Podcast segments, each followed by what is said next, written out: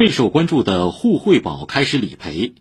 沪惠保共保体昨天传出消息，自七月沪惠保生效以来，理赔服务正有序开展。截至二十九号，总受理件数为三千九百九十五件，累计为三千三百零三名客户提供理赔服务，累计赔付金额两千一百一十一万元。请听报道。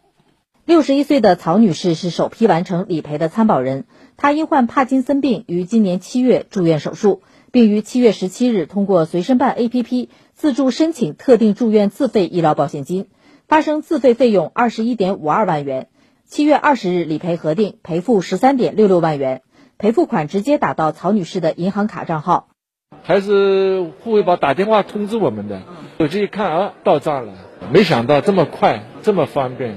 针对互惠保理赔人群年老体弱、大病患者较多，老年人不熟悉如何使用智能手机等情况，相关部门设计了线上为主、线下辅助、可自助、可代办的便捷理赔申请流程。五十九岁的于先生患脑肿瘤，今年七月购买药品，自费金额十三点三万元。他的女儿带父亲七月十五日通过互惠保公众号申请特定高额药品事后报销，最终赔付三点九九万元。于小姐在家通过互惠保微信公众号，按照理赔操作提示，在线提交病历资料，在线结算到账，让她感觉体验很好。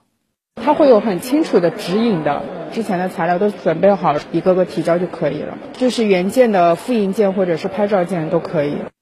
对于不会使用智能手机或是没有人可以代为理赔申请的参保人，可拨打四零零八九五五五五零电话提出线下协助理赔申请。安排至就近柜面网点协助其进行线上理赔申请。沪惠保共保体理赔工作组主管陈军介绍，已经新建专业理赔团队，统一理赔规则、统一服务标准，理赔五个工作日内完成。随着理赔服务逐步展开，参保人在理赔时有些细节需要注意。有一个理赔住院收据是电子票据的，那么我们是应该注意，先要扫描医院出具的住院的结算凭证上面的那个二维码。扫描以后，先下载这个票据，然后再上传，不要直接将住院结算收据凭证上传，这个不是财务的报销凭证。